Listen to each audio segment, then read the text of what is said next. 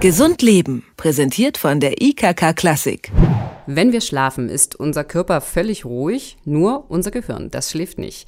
Unsere Nervenzellen sind aktiv und erzeugen Bilder, Geräusche und Gefühle im Traum. Wenn wir Glück haben, dann träumen wir von positiven Dingen. Wenn nicht, dann durchleben wir schlimme Albträume und schrecken verwirrt auf. Dabei wäre es doch so schön, immer nur etwas Schönes zu träumen, zum Beispiel vom Fliegen oder einer Insel mit weißem Sand am blauen Meer. Aber leider können wir das ja nicht beeinflussen. Oder etwa doch? Das Klarträumen beschäftigt sich mit dem bewussten Träumen, in dem Trauminhalte willentlich gesteuert werden können. Hört sich irgendwie nach dem Film Inception an oder kann man Träume wirklich aktiv beeinflussen? Darüber wollen wir jetzt mit Daniel Erlacher sprechen. Er ist Psychologe, Schlafforscher und Herausgeber des International Journal of Dream Research. Guten Tag, Herr Erlacher. Guten Tag. Herr Erlacher, wie muss man sich das vorstellen? Was ist denn eigentlich ein Klartraum?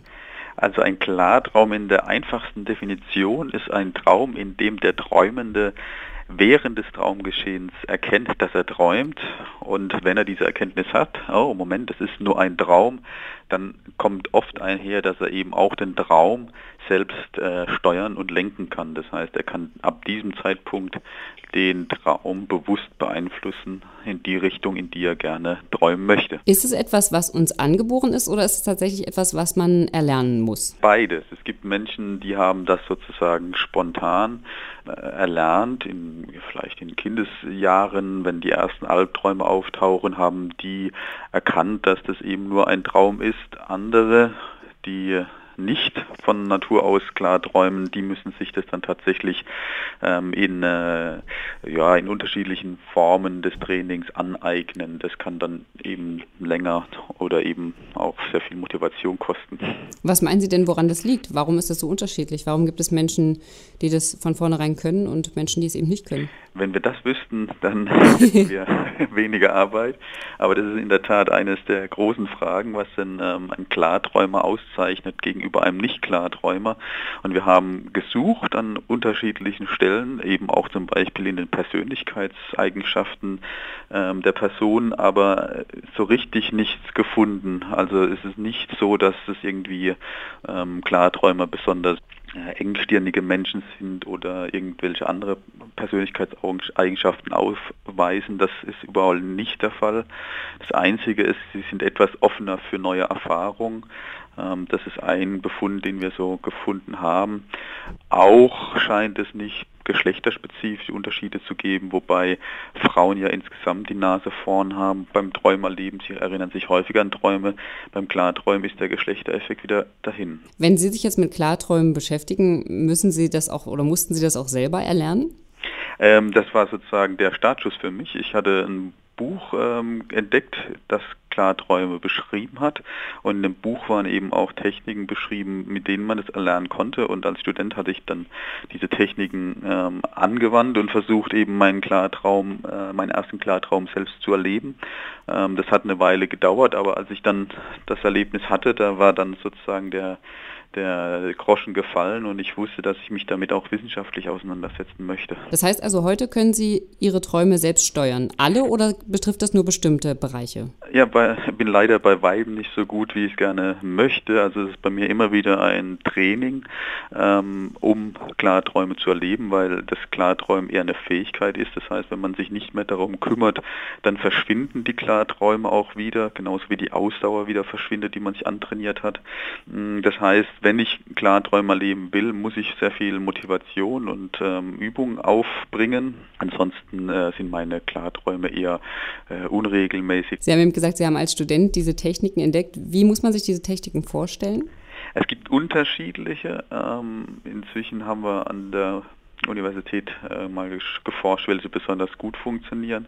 Und es scheint eine ganz gut ähm, zu klappen, in der man sechs Stunden nachts schläft, sich dann weckt durch einen Wecker, äh, möglichst aus einem Traum aufwacht und dann mit diesem Traum für eine Stunde arbeitet in den frühen Morgenstunden, also durchaus so um vier, fünf, mh, sich sozusagen Traumhinweise extrahiert, äh, an diese Traumhinweise den Gedanken koppelt, das nächste Mal, wenn ich die fliegende Kuh sehe, dann werde ich wissen, dass ich träume ähm, und das Ganze nochmal verinnerlicht und nach einer Stunde sich nochmal für drei Stunden ins Bett legt.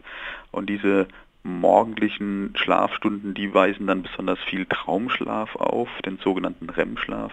Und durch diese Übung zuvor ist die Wahrscheinlichkeit, dass man einen Klartraum erleben wird, bei 50 Prozent. Zumindest war das so bei unseren Schlaflaborexperimenten. Was, was verspricht man sich davon? Also wofür sind denn Klarträume nützlich? Mm, das ist erstmal ähm, dem Träumer selbst überlassen. Wir haben mal Klarträumer gefragt, für was sie ihre Träume nutzen.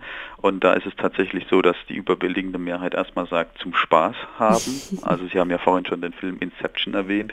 Und da kann man sich vorstellen, ähm, wenn man selbst in so einem Simulator stecken würde, da würde man natürlich auch erstmal alle möglichen Verrücktheiten ausprobieren.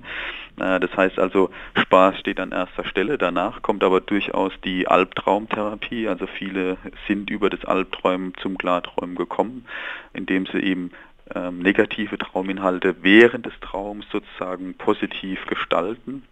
Ähm, danach kann man noch aufzählen, ähm, Problem lösen oder auch kreative Einfälle haben. Und zu guter Letzt, damit habe ich mich noch in meiner Doktorarbeit auseinandergesetzt als Sportwissenschaftler, ähm, das sportliche Training. Das kann man natürlich auch im Klartraum durchführen und ähm, entsprechend zeigen sich dann auch Effekte im Wachleben. Wenn Sie das jetzt wissenschaftlich untersuchen, wie prüfen Sie denn nach, dass jemand tatsächlich einen Traum äh, gesteuert hat? Weil wenn sich jetzt jemand erinnert, kann es ja da tatsächlich auch zu Verzerrungen kommen, oder? Das ist richtig. Ähm, in der Tat ist es bis ins letzte Ende auch überhaupt nicht nachweisbar, weil Träume eben subjektives Erleben sind und nur dem Träumenden selbst ähm, sich offenbaren. Einen kleinen Trick haben wir trotzdem gefunden für die Klartraumforschung. Wir können nämlich, ähm, oder vielmehr der Träumende kann aus dem Traum heraus mit uns im Schlaflabor kommunizieren und das schafft er, indem er seine Augen bewegt. In den Traumphasen ist der Körper eigentlich de facto äh, gelähmt. Das heißt, wenn er jetzt uns winken würde, um anzuzeigen, dass er jetzt klarträumt, dann würde das ihm nicht gelingen, weil die Kommandos aus der Traumwelt ähm, im Stammhirn depolarisiert werden. Das heißt, der Arm bewegt sich nicht, aber sehr wohl die Augen. Also das heißt, er kann im Traum nach links, rechts, links, rechts blicken und diese Augenbewegung sieht man dann auch in den tatsächlichen Augen also des schlafenden Körpers und die kann man über ähm, Aufzeichnungen, elektrische Aufzeichnungen ähm, im Labor sichtbar machen. Das heißt, wir wissen, wenn derjenige im Klartraum ist, ähm, das signalisiert er uns eben über die Augenbewegung und daran gekoppelt kann er dann auch Anfänge und Enden von Aufgaben signalisieren. Er kann also sagen, jetzt fange ich mit einer Aufgabe an und jetzt höre ich mit der Aufgabe auf. Also ein Stück weit schaffen wir es im Schlaflabor, den Klartraum sichtbar zu machen. Wie man seine Träume willentlich steuern kann, also über das Klarträumen, haben wir mit dem Psychologen und Schlafforscher Daniel Erlacher von der Uni Bern gesprochen. Vielen Dank, dass Sie sich Zeit genommen haben für das Interview. Ja, sehr gerne.